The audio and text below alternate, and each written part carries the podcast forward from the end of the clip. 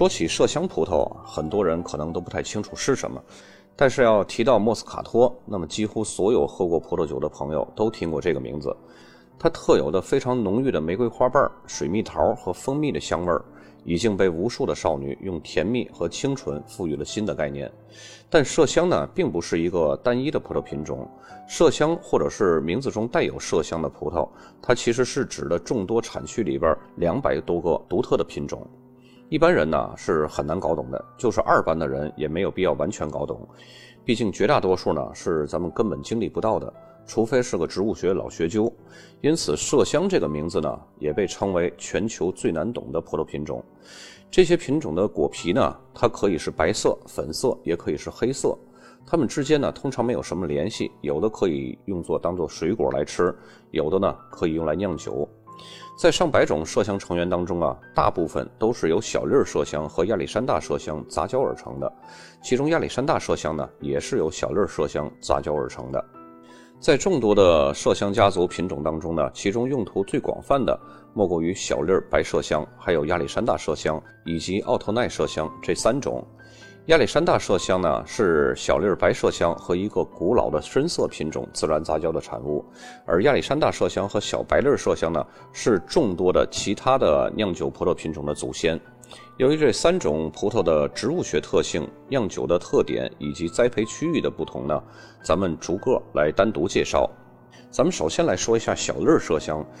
小粒麝香呢，又叫做白莫斯卡托，也就是全国女生最喜爱的小甜水的原材料，是麝香家族里边最古老的葡萄品种，也是麝香家族中的王牌。目前最早的历史记载呢，是在一三零四年，当时提到的这个品种呢，是在意大利的博洛尼亚产区被酿造成葡萄酒。博洛尼亚就是在埃米里亚罗马涅大区里边的一个产区。但又有学者认为呢，小粒麝香它是起源于希腊，后来呢才传播到的意大利，然后又由罗马人带到了法国。为什么这么说呢？是因为他们通过 DNA 检测显示了有几个希腊的古老的本地品种和小粒麝香的相似度是极其高的。当然，到目前为止呢，这些个学者还没有完全确认这个小粒麝香的起源地。毕竟嘛，学者就是用来添乱和抬杠的。小粒麝香开花是比较早的，成熟期呢不早不晚，在生长过程中呢容易感染白粉病和灰霉病这些个病害，也会遭到膜翅目类昆虫的侵扰。膜翅目类的昆虫呢，它是指的一种节肢动物门昆虫纲下的一个目，翅膀呢像一层薄膜一样的那个目类的昆虫。由于果实比其他的麝香品种的个头小，因此呢，又被称为小粒麝香。小粒麝香啊，通常是白色，然后发生变异之后呢，果皮的颜色可以变为粉色、红色和黑色，这就很像黑皮诺、灰皮诺和白皮诺。去年啊，我有一款卖的非常好的粉红色的莫斯卡托起泡酒。就是用的变异后的黑色的小粒麝香酿造的，它是通过短暂的浸皮，然后酿出来的成品呢，比白色的莫斯卡托更受女生喜爱。其实口味都是一样的，只是那个颜色更加受人喜爱，这就足以见得女生们啊，大多数还都是外貌协会的。小粒麝香呢，既可以酿成干型的葡萄酒、甜型的葡萄酒，还可以酿成加强型的葡萄酒。用它来酿造的葡萄酒呢，比其他两种麝香的风味更浓缩，带有浓郁的玫瑰花瓣、橙花、水蜜桃、香瓜和香料等气息，是全世界最香醇的葡萄酒之一。由于葡萄酒的品质非常优异，并且呢香气非常诱人，因此在很多国家都会有种植。但可惜的是呢，由于它比较容易感染病虫害，所以呢种植面积不会像霞多丽这么广泛。小粒麝香在法国的种植面积是非常广泛的，它的种植面积要远超过其他种类的麝香，并且在近几年，小粒麝香的种植面积还在不断的稳步提升，主要呢是集中在朗格多克鲁西荣产区，在这里呢，小粒麝香主要是用来酿造品质优异的天然甜酒，也就是 VDN。这种酒呢，类似于波特酒的酿造方法，在发酵的过程中呢，添加用葡萄蒸馏的这种高纯度的酒精来终止发酵，从而呢保留酒中的糖分，产生甜型的葡萄酒。现如今，当地也有越来越多的酒庄开始酿造干型的小粒麝香葡萄酒，但是品质远远不如天然甜酒。在罗纳河谷的波姆德威尼斯特级村，小粒麝香也被用来酿造天然加强型甜酒。酿造方式呢，和朗格多克鲁西隆地区是一样的，也是发酵过程中添加高纯度的酒精来终止发酵。这里会使用百分之百的小粒白麝香，或者是变异的小粒黑麝香来酿造甜白、甜桃红和甜红。在这个产区啊还没有成为特级村之前呢，波姆德威尼斯麝香就已经获得了独立的特级称号了，并且呢已经列入了官方的教材。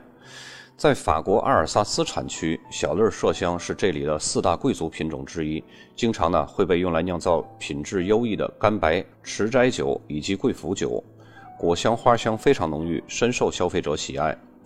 小粒麝香在意大利的种植面积也是非常广泛了，甚至已经超过了法国。主要是集中在皮埃蒙特的阿斯蒂产区。世界上最出名的麝香起泡酒，就是以阿斯蒂的莫斯卡托起泡酒最为出名，也就是俗称的小甜水微起泡酒。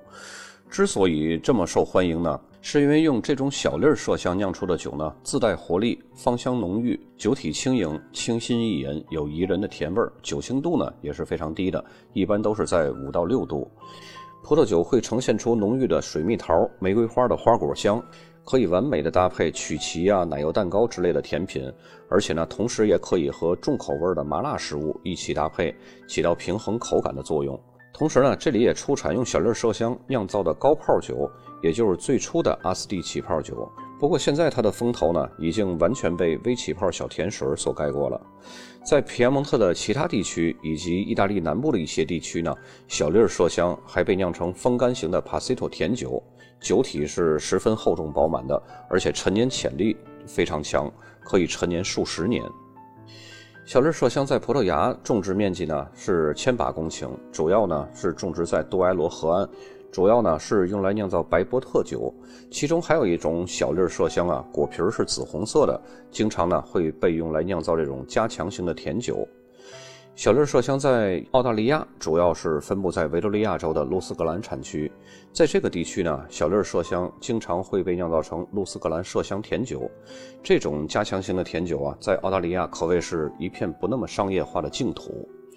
露斯格兰麝香甜酒呢，和罗纳河谷的伯姆德威尼斯麝香一样是非常出名的，一样也收录在官方的教材当中。只是它俩最大的差异呢，是伯姆德威尼斯麝香呢是年轻派的。更能凸显出新鲜的花果香的类型，而露丝格兰麝香呢是陈年派的，经过长时间的陈年，酒的颜色呢会带有明显的琥珀色或者是茶色，就是一种典型的陈年的颜色，而且呢会更凸显干花果的这种香气，通常会带有葡萄干啊、梅子干啊，以及玫瑰花的干花瓣还有就是陈年特有的蜂蜜味儿。小粒麝香在南非的种植面积也是千把公顷左右，是康斯坦迪亚产区最主要的甜酒原材料之一。早在18世纪呢就开始种植了。南非最知名的甜酒要数晚收酒了，是用百分之百的小粒麝香酿造而成的，品质非常优异。同时呢，小粒麝香还在罗贝尔森产区被酿造成加强型的甜酒。亚历山大麝香的历史呢，是和小粒麝香一样悠久，年龄在麝香家族里边排第二，但品质呢却没有办法和小粒麝香相媲美。亚历山大麝香发芽比小粒麝香要晚一些，成熟期也比较晚，果实颗粒呢是比较大的，非常喜欢炎热干燥的天气，也是非常容易感染白粉病和灰霉病和一些病虫害的，这是他们家族的一个家族病史。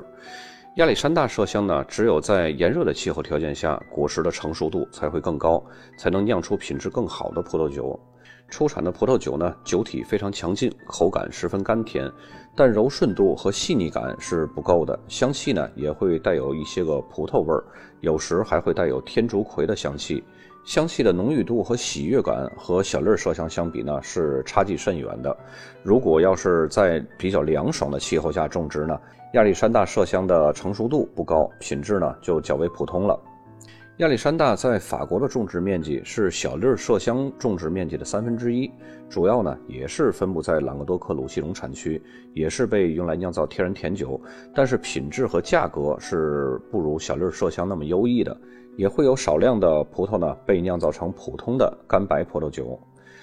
亚历山大麝香在意大利呢，主要是集中在南部地区，在西西里岛。在西西里岛呢，亚历山大麝香呢又叫做泽比波，在这里呢，通常会被酿成三种甜酒：晚烧型甜酒、风干型甜酒以及加强型甜酒。在意大利南部啊，由于气温是比较高的，所以亚历山大麝香呢成熟度非常好，品质呢都是比较优异的。西班牙是全世界最大的亚历山大麝香的生产国，其种植面积呢已经达到了一万公顷左右。亚历山大麝香在西班牙可以被酿制成多种类型的葡萄酒，比如说普通的干白葡萄酒、酒体比较饱满的晚收型甜酒，以及陈年潜力非常强的加强甜酒。在安达鲁西亚产区呢，亚历山大还被酿造成颜色深黑、经过橡木桶长时间陈酿的甜酒。风格呢和澳大利亚的露斯格兰麝香是非常相似的。亚历山大麝香在葡萄牙的种植面积是九百五十公顷，主要呢是为用来酿造塞图巴尔麝香。这种葡萄酒呢通常都要经过长达几个月的浸皮发酵和陈酿，还会在大型的橡木桶中陈酿数十年。酿出的酒液呢颜色深浓，会呈现出金黄色和琥珀色，香气是极其复杂浓郁的。亚历山大在美国的种植面积也是不容小觑的，主要呢是集中在加州的中央山谷等地区，尤其是在弗雷斯诺产区。亚历山大呢主要被用来酿造甜白或者是起泡酒，口感清新宜人，香气呢非常讨喜。亚历山大麝香在智利和阿根廷呢主要是被用来酿造皮斯科烈酒，这种烈酒啊是当地的一种口粮酒，价格不贵，然后葡萄的果味是非常十足的。同时，在智利，亚历山大麝香呢也经常和霞多丽等一些个葡萄品种一起混酿成干白葡萄酒。第三种麝香呢就是奥托奈麝香葡萄，它是三种葡萄中浓郁度最为平淡的麝香葡萄。跟小粒麝香以及亚历山大麝香相比呢，奥托奈麝香的香气最为平淡无奇了，酿出来的葡萄酒呢香气也是不够浓郁的，整体的品质呢比其他两者呢也会逊色一些。奥托奈麝香呢，成熟期是比较晚的，颜色也比较浅，广泛的种植于法国的阿尔萨斯地区，可以用于酿造阿尔萨斯麝香甜酒。